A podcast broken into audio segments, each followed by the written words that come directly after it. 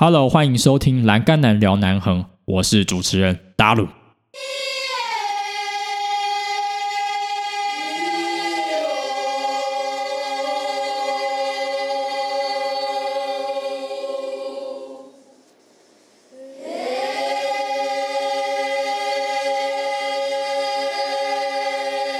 有一些偏乡老师呢，就非常非常热血的，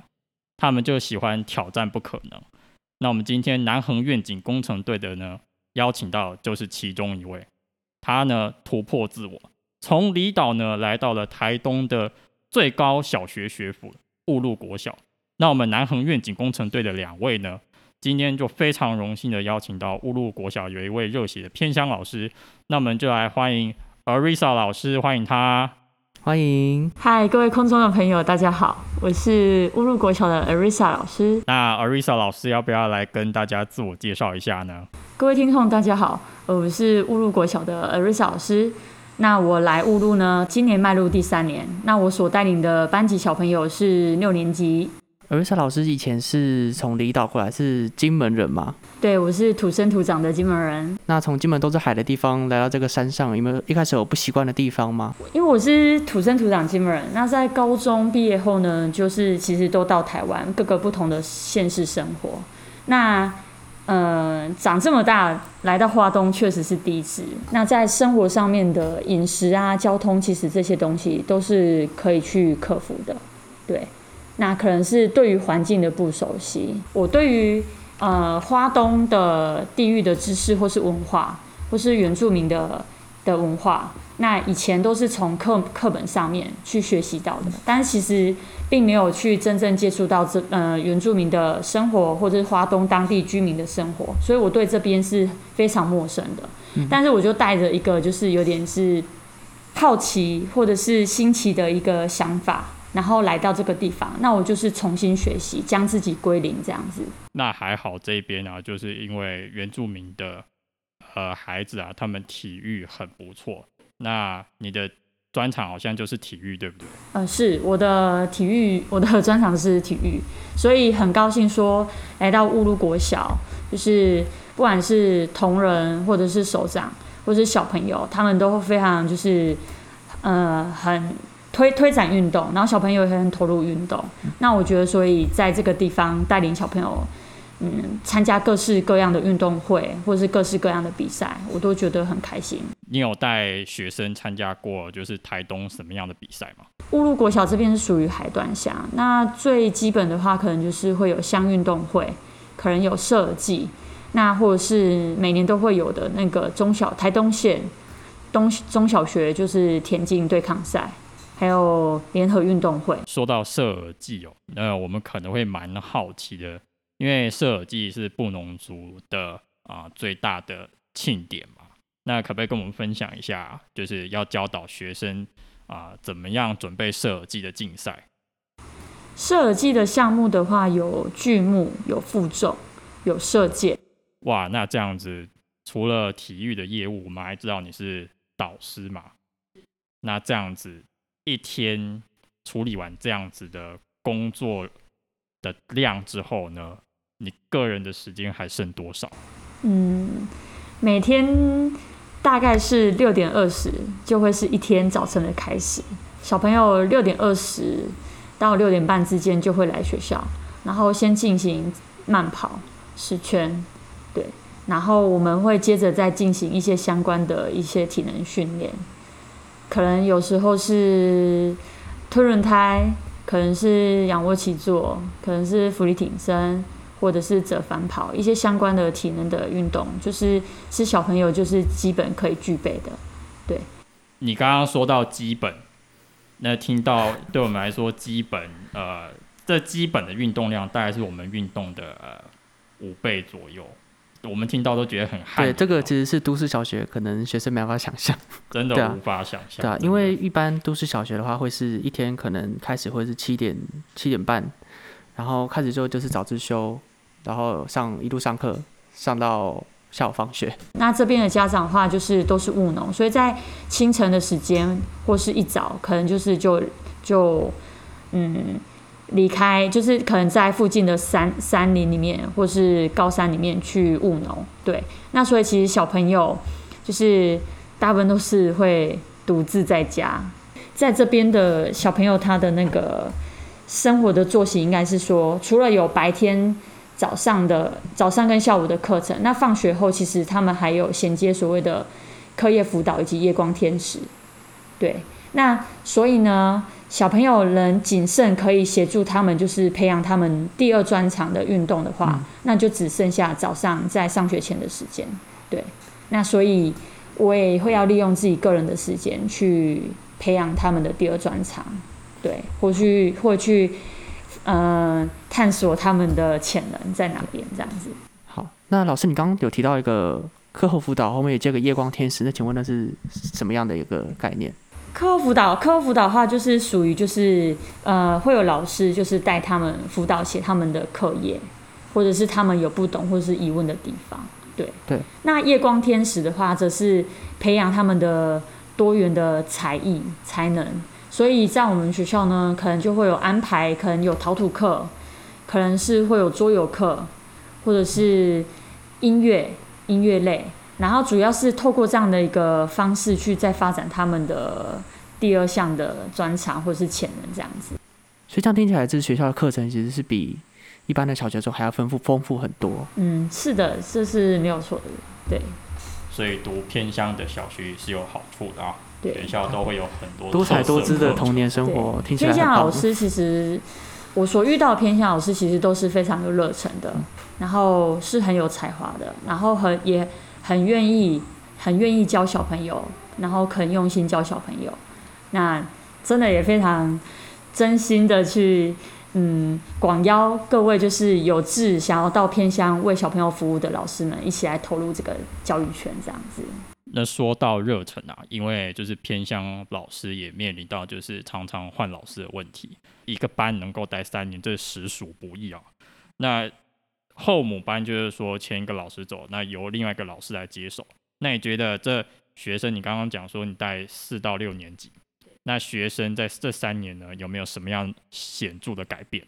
嗯，我觉得其实应该蛮多的老师可能在会有点惧怕，说就是接后母班，就是换不同的老师。但是我在第四接这个班级的小朋友，其实我发现到说他们很淳朴、很单纯、很可爱。那我觉得就是做在开学前，就是我做足了准，就是做好做足的准备。然后呢，积极的跟家长联系，然后了解小朋友的一年级到三年级之前的一个学习的经历跟经过。对，然后呢，再去啊。构想就是我的班级经营模式，或是将老师我自己个人的个人的带班的风格跟特色，然后去引领他们。那我觉得他们从四年级到六年级最大的改变，我觉得是在于就是生活的态度，然后以及习惯生活习惯这些东西是我觉得最基本的要求。光培养小朋友靠椅子这件事情是大概要需要花到两个礼拜的时间，可是，一旦这样子好的习惯养成了之后，他就会循序渐进，他会，他会，他会自就是很自然而然的，就是养成这个习惯。那说到班级经营呢？班级经营一个很重要的元素就是教室布置啊。那我们现在看到 Arisa 老师的教室布置呢，就是有三座山。那可不可以跟我们透露一下这一次的班级啊教室布置的主题大概是什么？OK，好。那在乌鲁国小的小朋友呢，其实。呃，学校的校本课程都会有所谓的登山教育。那尤其小朋友，我从四年级带他们到升到六年级，那他们接下来六年级，他们会有一个嗯更大的任务。呃，升上高年级其实肩负的责任更大。他们不只是学校的大哥哥大姐姐，其实他们也是我们学校有所谓的家族。那他们就是家族长。那家族长就会一个一个领导跟榜样。六年级的时候，学校其实会带高年级。回呃去走祖先的路，去探索以前祖先所在的生活的居地。三座山的话，是我觉得是一个意象啊，对。然后可能还会有一些动物，可能就是乌鲁这边比较特有的，可能是山羌啊、水鹿啊、黑熊啊、老鹰啊等等这些意象，可能都会融入在我们的教室布置里面。那我觉得说，教室布置是一个大家进到教室的最一线的一个感受，所以会尽量是布置一个大家会喜欢进到这个教室，在这边学习，然后回到这边一起吃饭啊、活动啊、看书啊。玩乐的很舒适的地方，这样。所以刚刚讲到教师布置里面提到六年级，因为说高年级的乌鲁国小学生是肩负着一个从走主线的路的一个文化上面回到根处的一个很重要的责任嘛。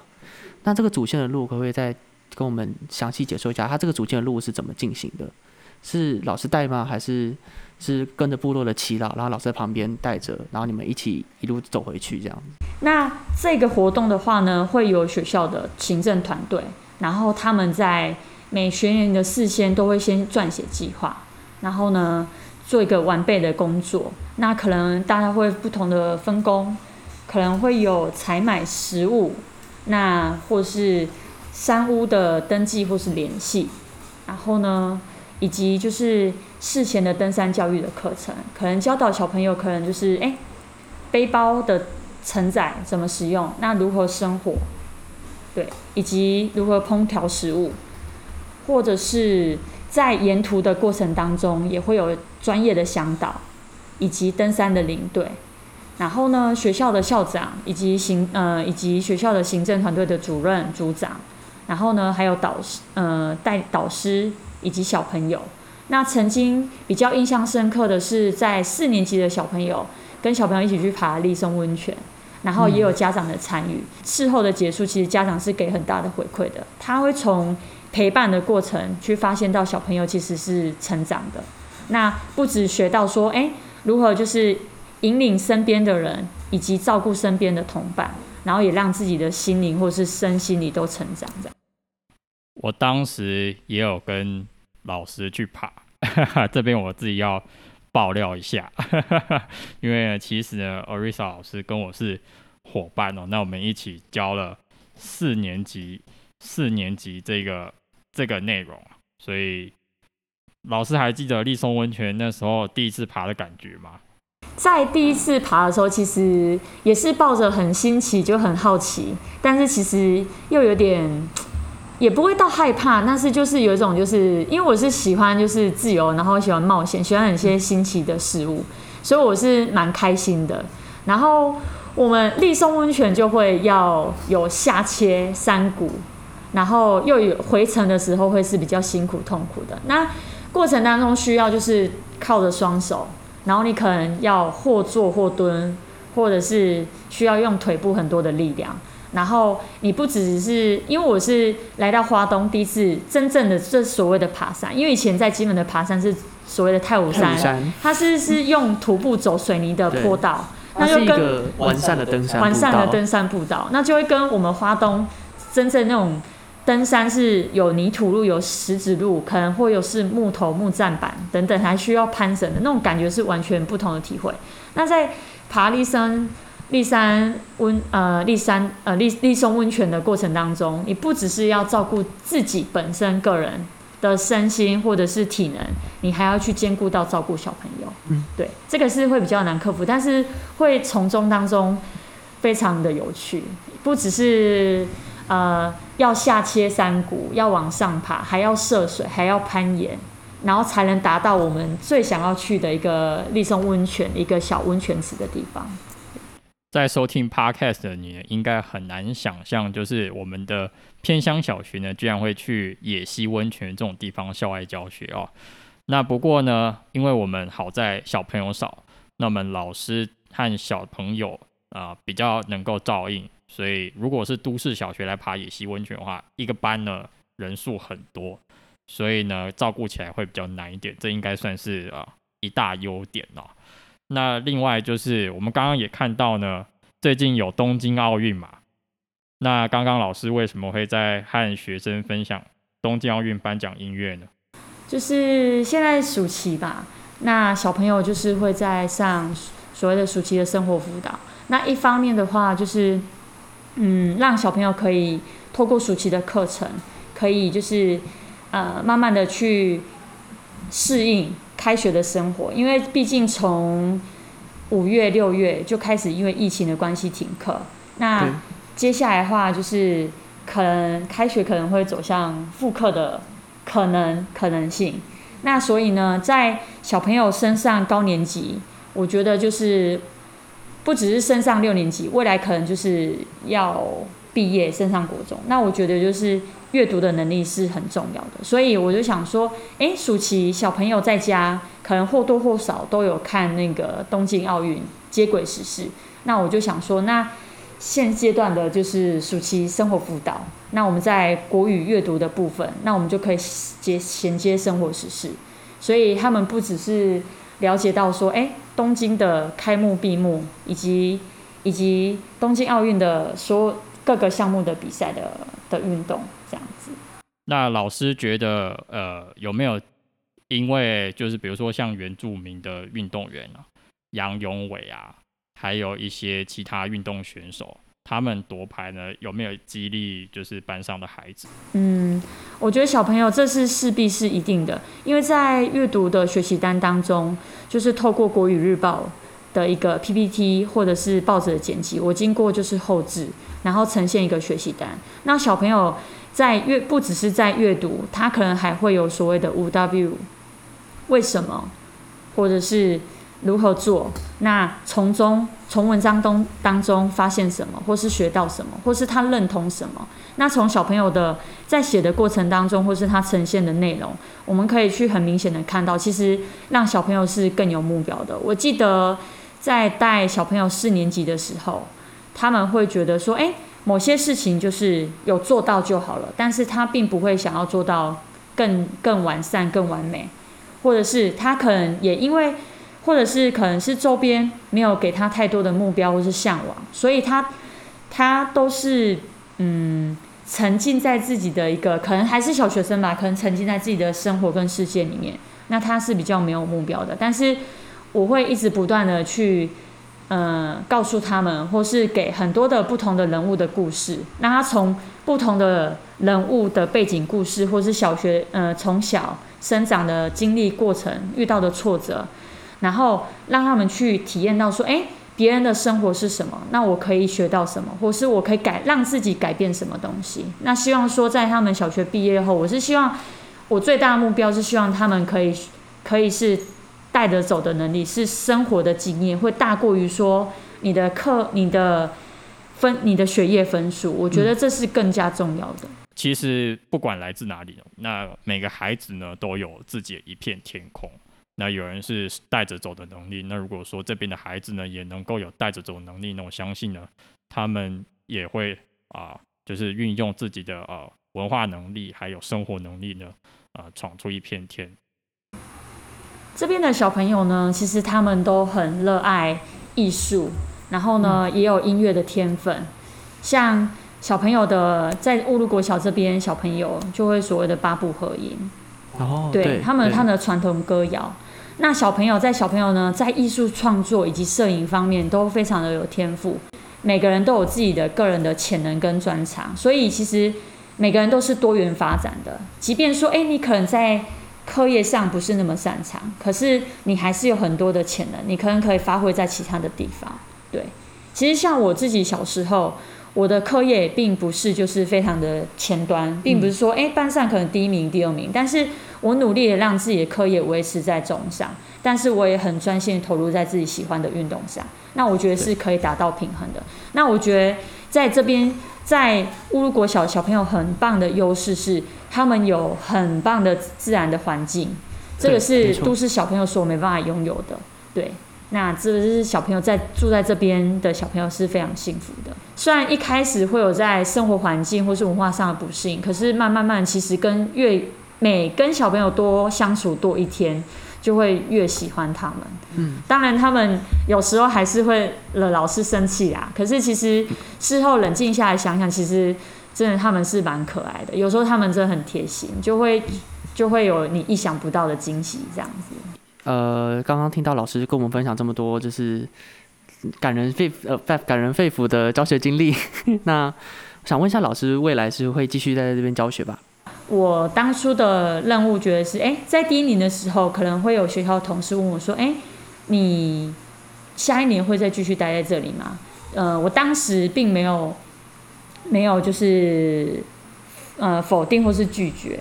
或是觉得说我不可能待在这里。当当下我记得我的一个第一个很真实的反应是，我觉得我说，嗯。